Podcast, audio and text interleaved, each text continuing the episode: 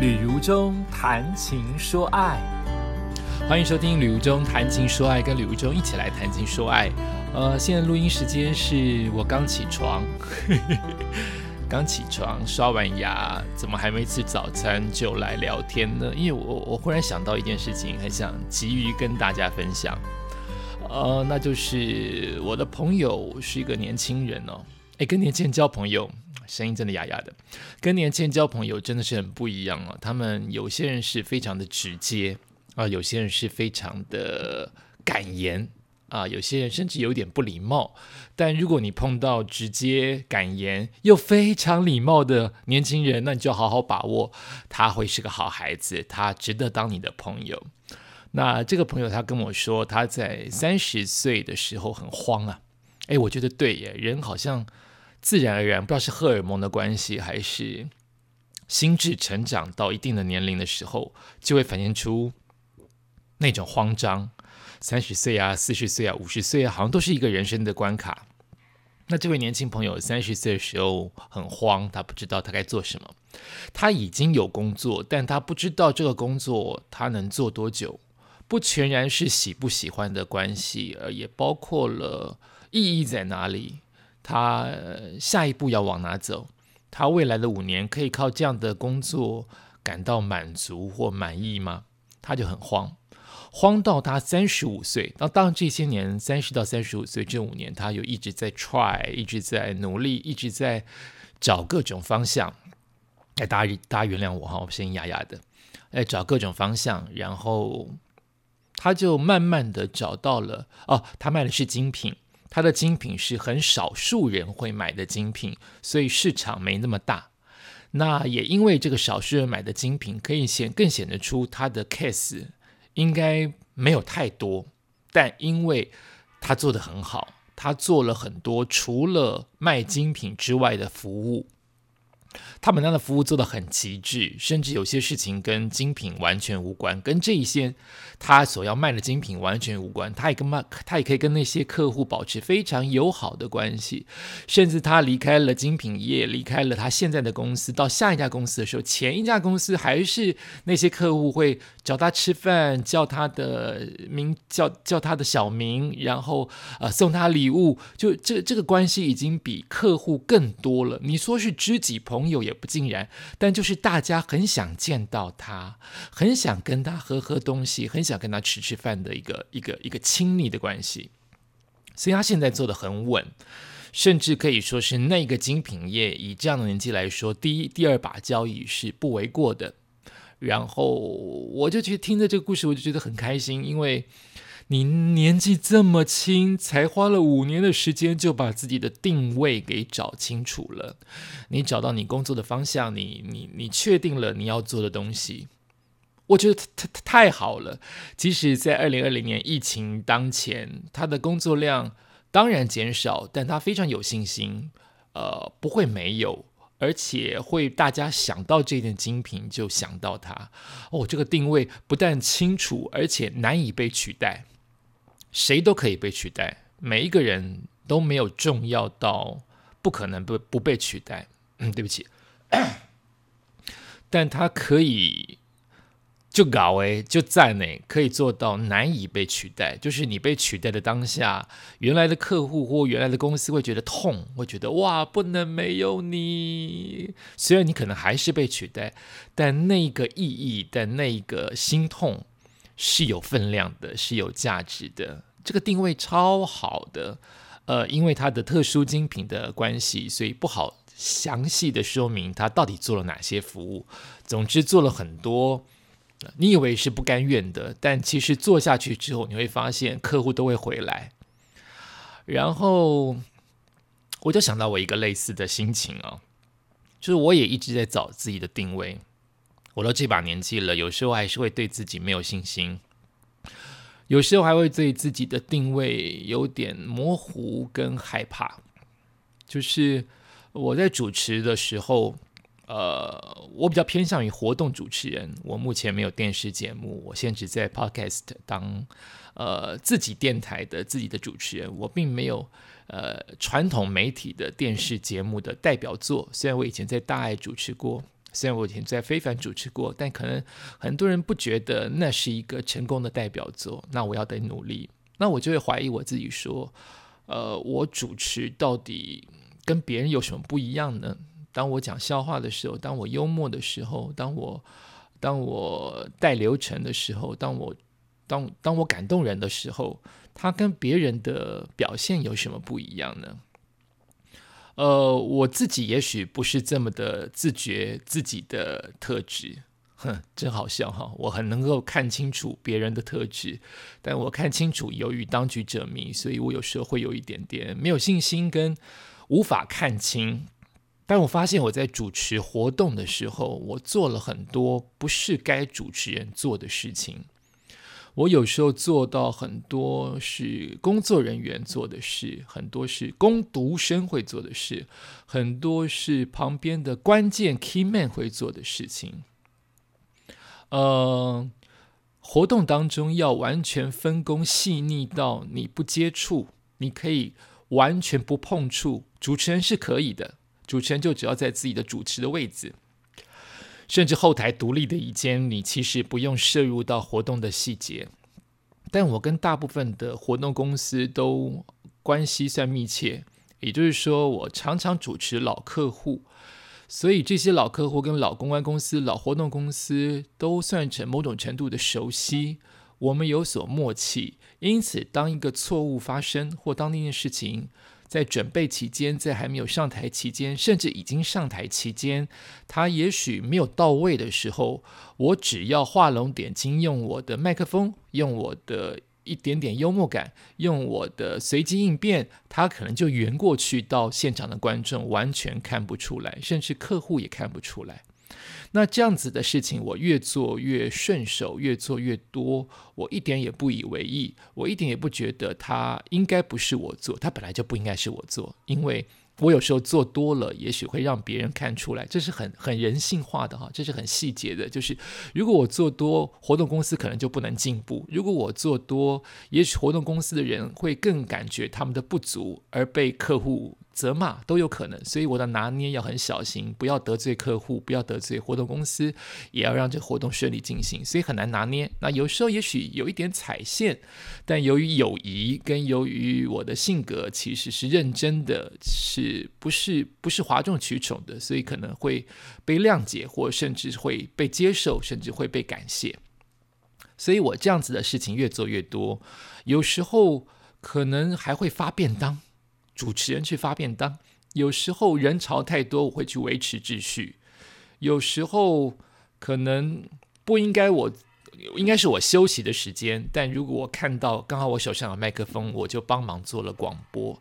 类似像这样的事情越来越多，那这样的事情会让那个主持人充满亲切感，但少了神秘感。所有的艺人都要多一点点的神秘感哈，但我可能亲切感跟配合度越来越高，那时候我就会开始怀疑，说我到底应该做怎么样的主持人？我是不是跟 干脆要退到幕后去了？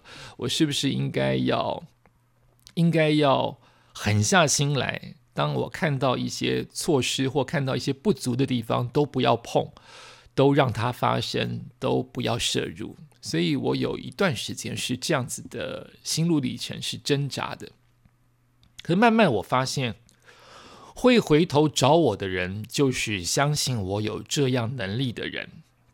会回头继续找我主持。你看演艺圈竞争这么厉害，尤其现在疫情当前，几乎没有什么活动了。这么竞争厉害的一个环境，每一天都有漂亮的脸孔，每一天都有漂亮的、好看的、年轻的人来取代我们。那我还可以有案子接，大部分人都是看上我可以可以做随机应变。可以帮忙多一点，可以帮忙 cover 多一点，可以圆过去多一点。他们看上了我这个能力，所以回头找我啊。那个时候，我才慢慢的清楚了自己的主持的定位，就是我的主持不单只是主持，我的主持多了很多的细腻跟体贴。我的主持不应该是定位成我是主持人加我是攻读生。我的定位是我是主持人，可是我可以 cover 更多的细节，我可以让客户跟活动公司放心。所以这就是我后来主持的定位了。我好不容易在多年之后，才慢慢的接受跟发现这一点，就是多做一些，并不是因为身体或时间上的劳力，而是我体贴，而是我细腻，而是我让人放心。你找到你自己的定位了吗？这个定位不全然是价钱，当然你可能做得更好，你可能到了你的位置。你相对回应的酬劳薪水会更多，这是一定的。但有时候初期的定位不全然是以价钱、薪水、酬劳来分，而是你能够做到多到位，而是你能够做得多开心，而是你能不能做到一个位置很难被取代。如果可以的话，你应该多认清自己的个性，就是你到底多了解你自己。呃，如中非常的对自己诚实，有时候当局者迷，但我不迷的时候，我其实对自己非常的诚实到有一点严格，所以我很清楚知道自己的优点跟缺点。面对别人，你可能会有点不好意思，或有点撒谎，或有一点嗯逃避，或有一点不想说清楚，那是允许的。但自己面对自己的时候，你一定要很认真、清楚的了解你自己，不能打糊涂仗。你要了解你自己，你才能知道自己有什么优点跟缺点，如何发挥优点，如何让自己的缺点做改善，变成一个更好的人。所以，如果可以的话，应该要认清自己的个性，应该要正视自己的个性，然后尽可能的发挥你自己的优点。你的优点当发挥出来了，可能你的缺点就或多或少别人就看不到。或者应该说，当你的优点发挥，你就更是一个有用的人。我我们在社会上不就是为了当一个有用的人吗？我们在社会上不就是为了要当一个更好的人吗？应该是这样吧。所有人都应该不会说，我希望在社会当中当一个不好的人，当一个越来越退步的人，当一个有的没的都无所谓的边缘人。大部分的人心里还是希望自己有所用处，能够发挥自己的优点，能够让自己。被别人肯定，我想这是很基本的事情。那前提是你要认清自己的个性。我认清自己的个性有细腻敏感的那一面，所以我尽可能的发挥，让它变成体贴。而我那位朋友在三十到三十五岁的摸索，他慢慢的发现做的更细致，有时候不全然是专门要想到为客户，就是想到要赚客户的钱，而是真的让那个服务。觉得物超所值，客户买了你这个精品，还觉得学习了一项技能、一项尝试，甚至保护这个东西长长久久。对一件东西买了之后，如果它不坏的话，你一定会觉得啊，那他再也不消费了。可是对于那个买卖的人来说，会觉得哇，你好诚实哦，你对我的东西可以照顾到好久哦，所以我下次有生意的时候一定会再找你。这是一种信任。这是一种认可，这像一种盖章一般的，它打打印一般的一种感觉。所以你到底了不了解你的工作？你了不了解你的性格，并且继续的发挥你的优势跟优点呢？这个朋友还继续说，后来因为他做的还不错，他现在已经三十七、三十八岁了。他后来越做越顺手。我说嘛，他已经在他的第一、第二名的位置。他就常被同业攻击，好奇特哦！你自己好好的，你又跟你同业不认识，只是因为同样一个产业当中，我们都是在这个产业努力的人。也许你努力一点，另外一个人的饭就少吃一点。那你为什么另外一个人不想说？所以我也应该努力一点呢？可是很多的人性，很多的嫉妒心，就会认为把你干掉了，我就自然而然就可以接收你的客户。把客户想的都是笨蛋，因此就会有同业攻击的事情。他跟他的同业不认识哦，也就是我在 A 公司，B 公司的人居然知道了我，只因为我做到业界的第一、第二名，自然而然会被人家认识，所以就被攻被成为攻击的对象。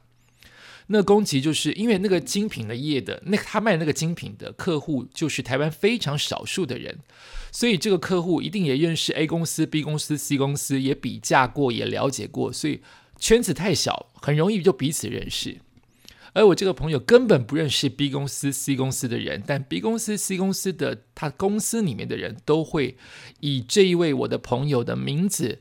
不是当做鼓励的目标哦，不是说我想超越谁，他跑步跑得很快，我要超越他，我要更努力，而是攻击他说他他跑得没有那么快了，好奇怪，这个心态好可疑哦，好好悲哀哦。就是如果我是跑步的话，我一定要超越他，他是第一名，我是第二名，所以我一定要更努力超越他。等要超越他的时候，我就觉得我赢了，然后跟对方握握手，或是我们一起到变成第一名，我们再往冲，再往前冲，不是。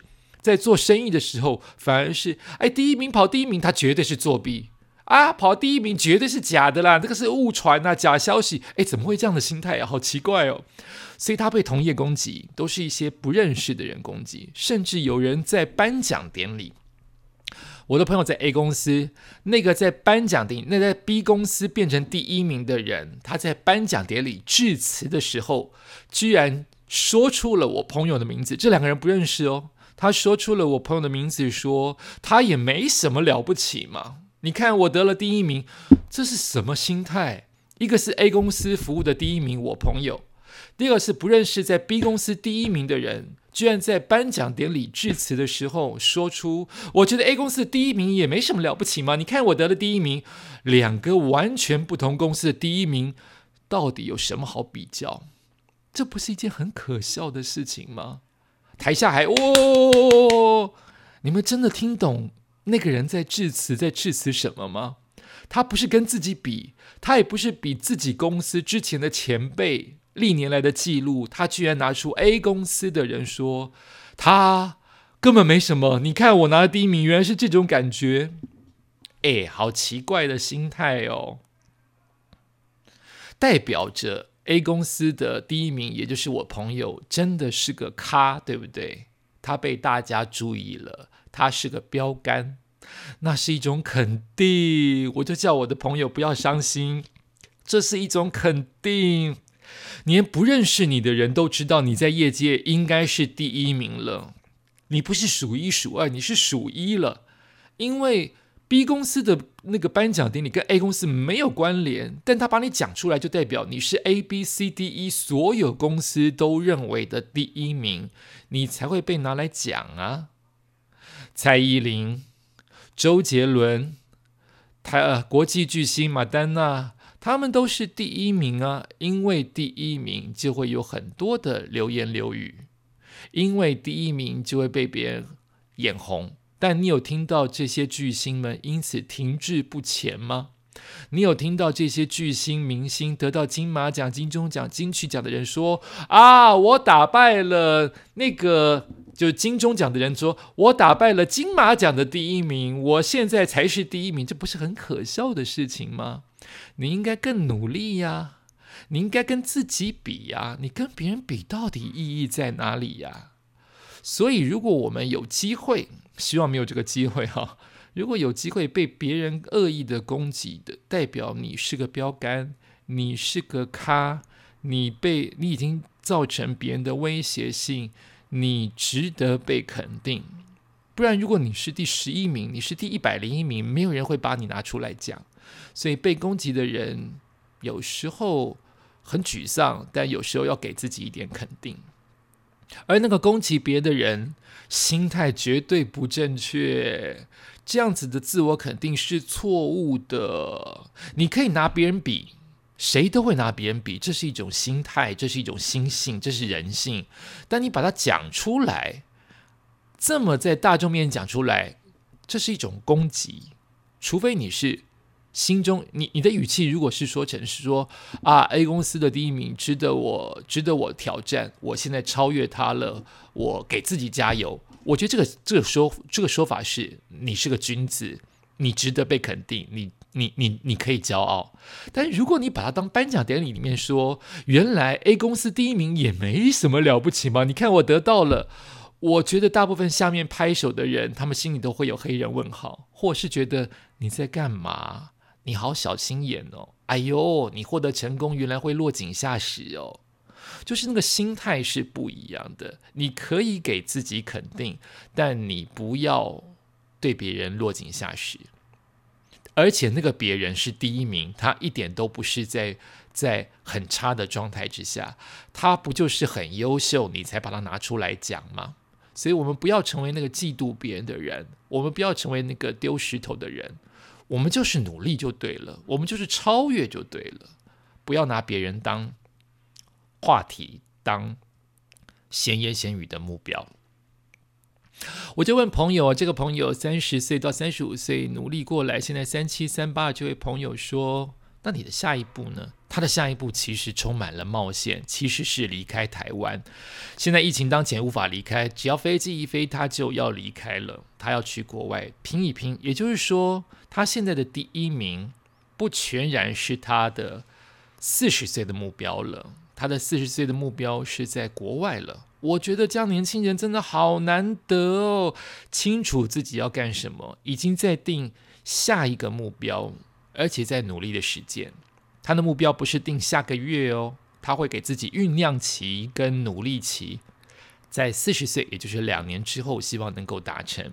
也就是说，如果二零二一年他能够飞出去，他三十八岁，他希望用两年的时间，四十岁的时候达到他在国外的那个目标。他先出国，但会在两年之内希望达到那个目标。你看，他如果放弃了台湾有的一切，或者是离开了台湾，那些人脉是不是该维系？怎么维系更辛苦？你也可能空出了你的位置跟市场。大家都来抢夺，所以也许你再也不是数一数二了。你需要冒险，你需要犯难，你需要接受你可能的失败。但他告诉我，就是因为年轻，我才敢试一试啊！而且在三十到三十五岁，到现在三十七八岁，我有储蓄，我有累积一些东西，也就是说，我不是乱下目标。就决定全然的重新开始。我也有后路，就是我有储蓄，我会继续维持我的人脉，这是我的后路，这是我的目标。而我的目标就是四十岁能够看看自己能够做到什么什么样子，什么成绩，又会有停损点这件事情。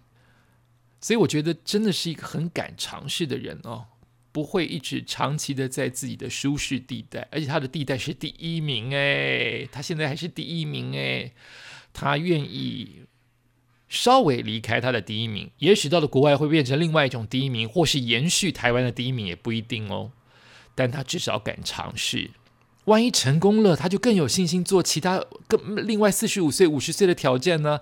就算没成功，他也告诉我，不就是一个经验吗？哇，讲话有够老成的哎。你怎么那么老成？三十七、三十八话讲岁比讲话比我还老成，这就是一种成熟。他说失败了就是一个经验呐，顶多再回到台湾嘛，顶多再回到台湾。当然，他背后还有一些人脉跟储蓄，让他回到台湾不至于双手空空或负债。所以他的下一步充满了冒险。他已经知道了他的目标。失败就是一个经验，但如果成功了，就更有信心挑战下一个冒险的经验。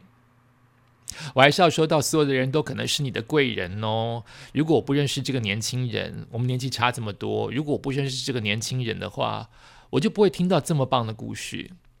你没有忽然下载 App，或是听到礼物中谈情说爱的话，你听不到这样子一个分享。而我也没有这个机会变成你的贵人。也许你现在正充满了茫然，正要创业，或跟我一样掉光了通告，都是苦中作乐。我常常讲自己掉通告，就是苦中作乐，没什么。就是我们彼此都是彼此的贵人。如果你听到觉得我今天这个故事不足，或是真好，你回馈给我，用写信的方式，或是留言的方式，那你也是我的贵人，因为你想帮助我，你帮助了我。而我的朋友也接触到很多的贵人，在他三十到三十五岁这么茫然的期间，一定是很多的客户给他机会，他一定不全然是每一件 case 都做好，买卖都成功，一定有很多的贵人弃他远去，一定有很多的贵人留下来再给他机会，这一些都是很宝贵的经验，经验是历练而来，历练就是跟人的互动，所以他一定也充满了贵人。才会让他现在在三十七、三十八岁变成了一个佼佼者，变成了数一数二的卖精品业者的一个成功的业务。那你如果心胸够宽大，我觉得这不能强人所难。你也许也可以把那个在 B 公司批评你、恶意攻击你那个人当成是你的贵人，因为他的。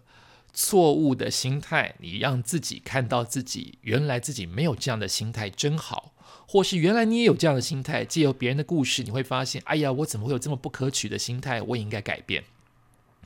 如果你心性没有这么的宽宏大量，也不用把 B 公司那位造谣或恶意攻击的人当成当成贵人，那也没关系，他就是一个跟你无关的人，他或者就是一个砥砺你的人。可以让你更努力上进的人，吕如中也是自己的贵人。因为如果这只是一个故事，我跟我的好朋友在吃东西的时候，就是跟这位三十七岁、八岁的年轻人吃东西的时候，他就是一个愉快的吃饭时候的故事。但我因为今天一早起来，就很想把这个故事讲给大家听。在一边讲的时候，我一边整理出来这么多点，越讲越有觉得往下的引申，往下的分享。我也借此提醒了我自己，借由我自己的声音提醒了我自己，说啊，很多的事情要常常复习，很多的好观念要常常常常练习，告诉自己说，你不要忘记这样子一个好的心态、好的态度，才能变成一个更好的人，不然它就只是一段。晚餐的聊天就过了，印象就不深刻。但是因为我再说一次给大家听，也希望大家听得懂，所以我说的很细跟很慢，也让自己再消化一遍。因此，我旅如中也是我旅如中的贵人，大家都是彼此的贵人，所以珍惜每一份。跟你延续的情感缘分跟感情，感谢你收听今天的礼物中谈情说爱。如果你有对我任何的问题的话，请借由 email、FB、IG 来跟我做互动，或者是平台当中有留言留言机制的话，都请你留言，如中都会看得到。那礼物中谈情说爱包括了。弹琴系列就是我们今天听到的弹琴系列，就是有一些日常生活当中的分享。说爱系列就是礼物中我专门来说一则故事，朗读给你听。另外还有旅行系列，旅行当中的情感，旅行的每一次的情绪跟情愫，也是一个单元。就这三个系列会不定期的推出，也希望大家能够跟更多人分享，让。我的声音变成大家有机会变成大家的朋友，如果能够变成你的贵人，我真是非常的荣幸。感谢你的收听，我们下次再见。啊，不好意思哦，声音太哑了。